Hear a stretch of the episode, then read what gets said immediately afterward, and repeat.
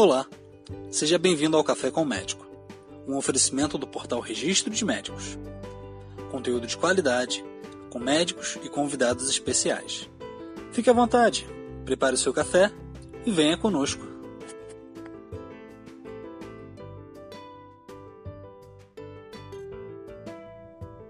Olá, meu nome é Max e o nosso convidado especial de hoje é Dr. Fernando Prado de Barros, gastroenterologista e endoscopia digestiva. O doutor atualmente atua no Rio de Janeiro. Olá, doutor, tudo bem? Tudo bem, bom dia. Bom dia, doutor. Doutor, é, eu gostaria de fazer algumas perguntas para o senhor referente a um assunto importante. Mas antes disso, poderia falar um pouco sobre a sua trajetória e sua área de atuação? Sim, claro. Meu nome é Fernando Prado de Barros, eu me formei em 2002 pela Unirio, aqui no Rio de Janeiro. Depois eu fiz residência de gastro, onde eu aprendi endoscopia e colonoscopia é, no HFAG, Hospital da Força Aérea do Galeão. Mais tarde, eu fiz a prova de título, né? Sou membro titular da Sociedade Brasileira de Endoscopia Digestiva desde 2009 e venho eu tenho uma, é, bastante experiência em fazer exames, né, tanto de endoscopia como de colonoscopia. Tenho uma, uma média alta de mais de 500 colonoscopias por, por ano. Já fiz cursos na USP, né, na, hospital, na Faculdade de Medicina da USP e também em Nova York. Ah, certo. Hoje, doutor, eu gostaria de fazer algumas perguntas referente à colonoscopia. É, Para aqueles que não sabem, o que é a colonoscopia, doutor?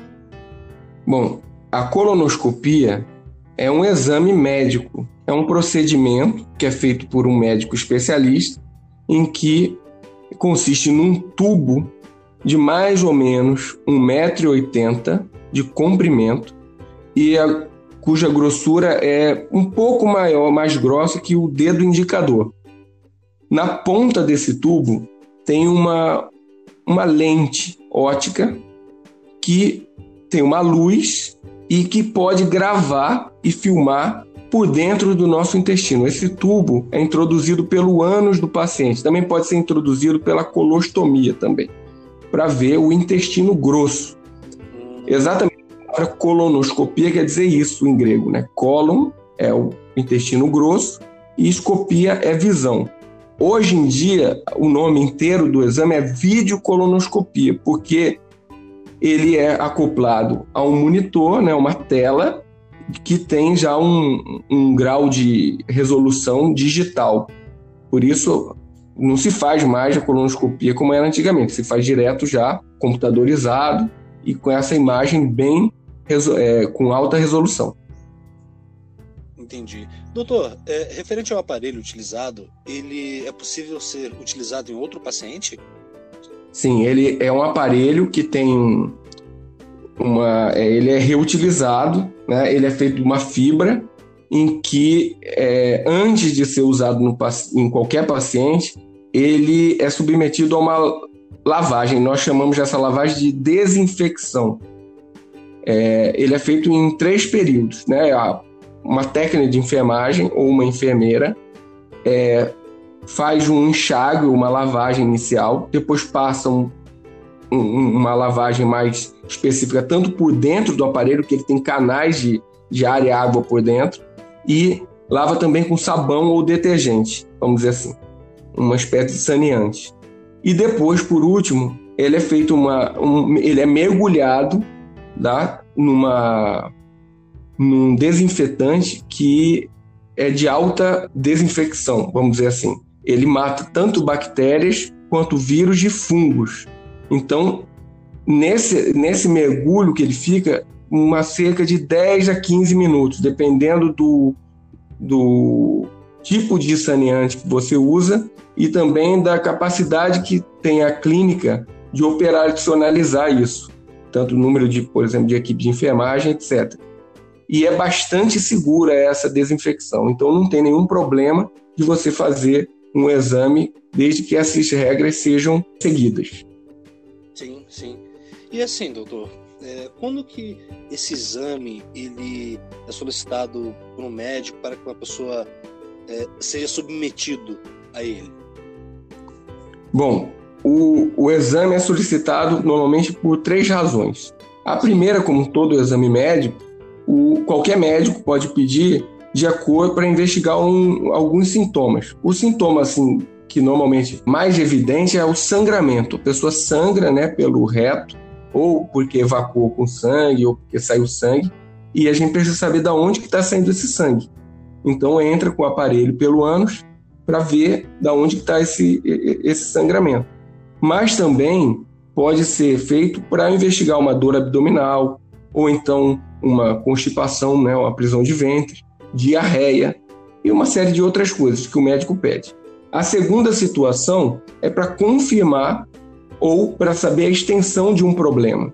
Então é muito comum um paciente que fez uma tomografia e vê o tomografia da barriga e vê o divertículo e precisa confirmar esse diagnóstico por colonoscopia. Ou mesmo uma mulher que faça uma ultrassom transvaginal e tenha suspeita de endometriose, aí você confirma a extensão desse problema pela colonoscopia. Essas, essas duas razões. E uma terceira, que é a principal, é o que a gente chama de colonoscopia para rastreamento ou rastreio, que é como se fosse uma colonoscopia preventiva, porque o paciente ou tem poucos sintomas, não muito importantes, né? Ou não tem sintoma nenhum. E o que seria essa colono, na verdade? As três principais razões de se fazer uma colonoscopia de rastreio é para saber, para prevenir o câncer de intestino ou de cólon. Uhum. Quem tá, estaria indicado para fazer? Bom, hoje em dia se indica a colonoscopia como a mamografia, como o exame de próstata, a partir de uma certa idade. No caso da colonoscopia, é a partir dos 45 anos, tanto para homem quanto para mulher. Saiba que o câncer de intestino é o segundo mais prevalente, o mais comum aqui no Brasil nas mulheres e o terceiro em homens, de maneira geral, pelos dados do INCA, do Instituto Nacional de Câncer. Então é muito importante se prevenir fazendo a colono.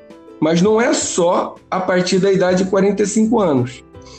Algumas pessoas apresentam uma história familiar importante. Então, alguém que já tenha tido um familiar jovem, né, abaixo dos 50 anos, com câncer de intestino, ou às vezes até outro tipo de câncer, também está indicado, mas de uma idade até mais cedo. Em terceiro lugar, quando a pessoa tem uma doença que favoreça a apresentação de câncer, é o caso das doenças inflamatórias intestinais, né, doença de Crohn ou retocolite ulcerativa. Não seria exatamente uma coluna apenas de rastreio, mas de vigilância, vamos dizer assim, porque já se sabe que as pessoas podem um dia desenvolver ou câncer ou lesões pré-cancerígenas. E aí também existe essa situação de você fazer uma colonoscopia, porque em um exame anterior, já de colonoscopia, você descobriu o que a gente chama de pólipos, que são pequenas verrugas que dão dentro do intestino tá certo? E que um dia podem crescer e virar câncer, ou mesmo quando não crescem, se transformar em câncer. Então a colonoscopia aí vai servir para olhar, descobrir se existem esses pólipos e dependendo do seu tamanho e do número desses pólipos, você retirá-los. Retira pelo próprio aparelho, a gente usa uma espécie de laço, né, que a gente chama de alça. Eles uhum. capturam é, enforcando, né, ou laçando a lesão e cortando com bisturi elétrico. É ah, um, um procedimento muito simples. E casos, às vezes, de câncer muito precoce, você consegue fazer esse procedimento também. Não sei se foi claro. Sim, sim, foi sim.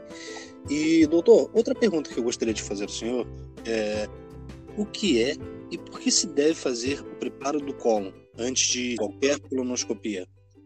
Ah, claro. Bom, uma das coisas mais necessárias para fazer a colonoscopia é você limpar o intestino. Nosso intestino, bem, normalmente ele está cheio de fezes, né? Ou tem uma quantidade é variável de resíduo fecal. Uhum. Então, é necessário que para o aparelho ser introduzido e para você visualizar a mucosa, a mucosa é tipo a pele do intestino. Entendi. A mucosa do intestino, você precisa ter uma visão limpa. Para isso, a pessoa toma um laxante, primeiro faz uma dieta, uns dois a três dias antes, e depois toma um laxante. Esse laxante pode ser tomado em casa ou internado no hospital ou ainda numa, num quarto dentro de uma clínica bem é, equipada, né? Que tenha de, nós chamamos de suíte de preparo normalmente. A pessoa toma um laxante, supervisionado por uma equipe de enfermagem, e evacua num banheiro próprio, bem acomodada e supervisionada por essa equipe. Esse preparo é sempre necessário e ele precisa ter uma adesão muito boa para que o médico seja capaz de introduzir o aparelho e perceber as lesões menores e às vezes mais escondidas no intestino. Ah, correto. Ou seja, não é só chegar e fazer o exame, né? É necessário toda essa preparação. E é importante saber que alguns pacientes não vão poder fazer esse preparo em casa ou sem supervisão, ou mesmo até supervisionado, vai precisar internar. Então não é todo mundo que faz.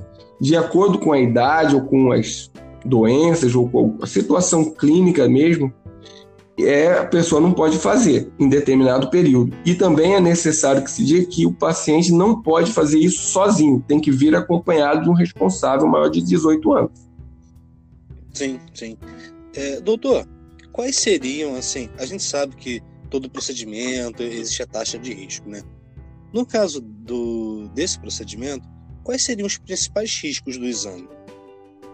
Bom, é o risco que todo mundo ouve é, e que realmente já aconteceu bastante é, na história assim da colonoscopia, é um exame que já tem mais de 50 anos que é feito, né?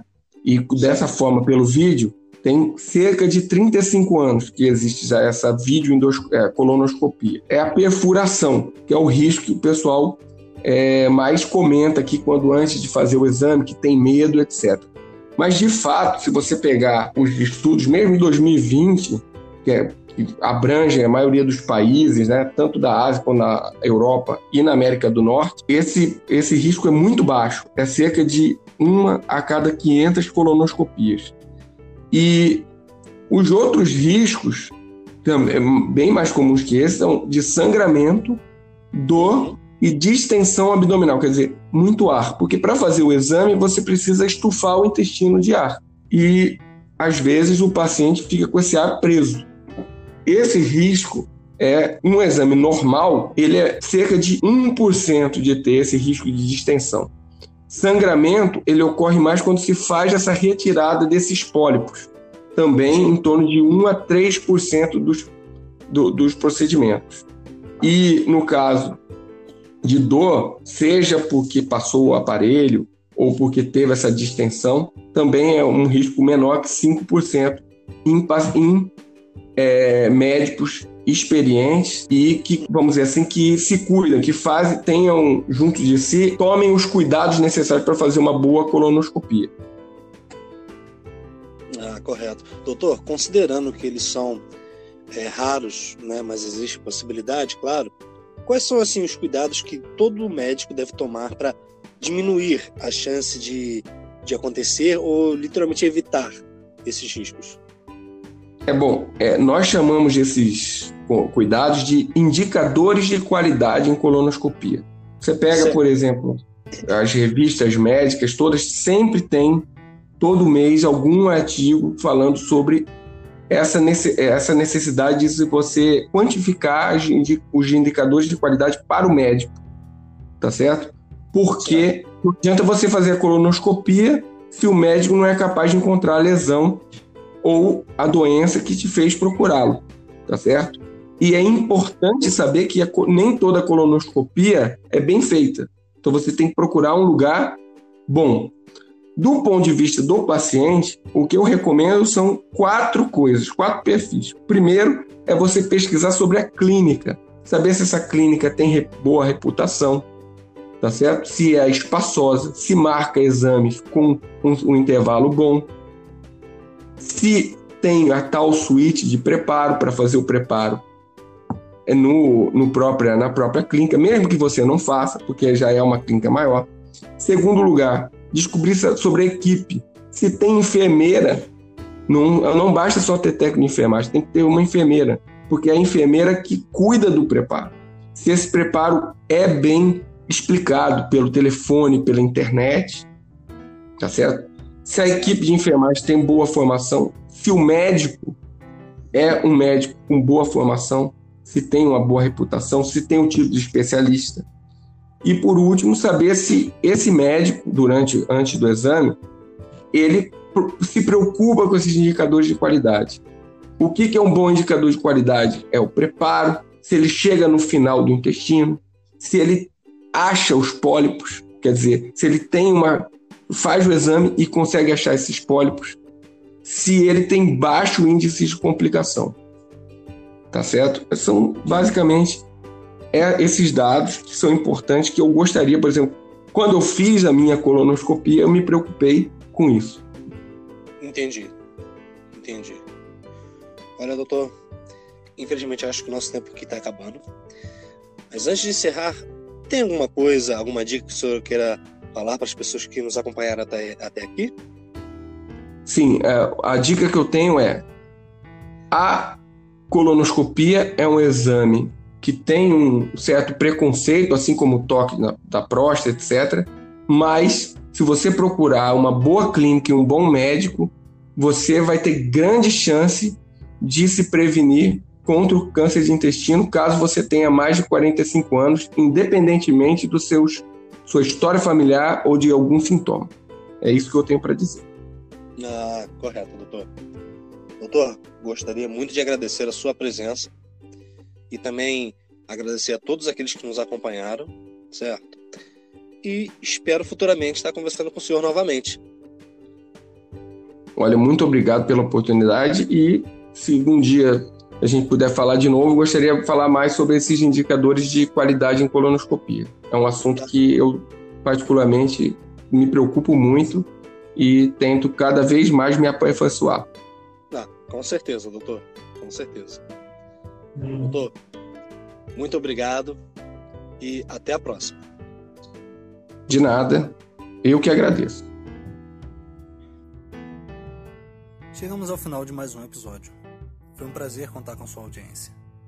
Até a próxima.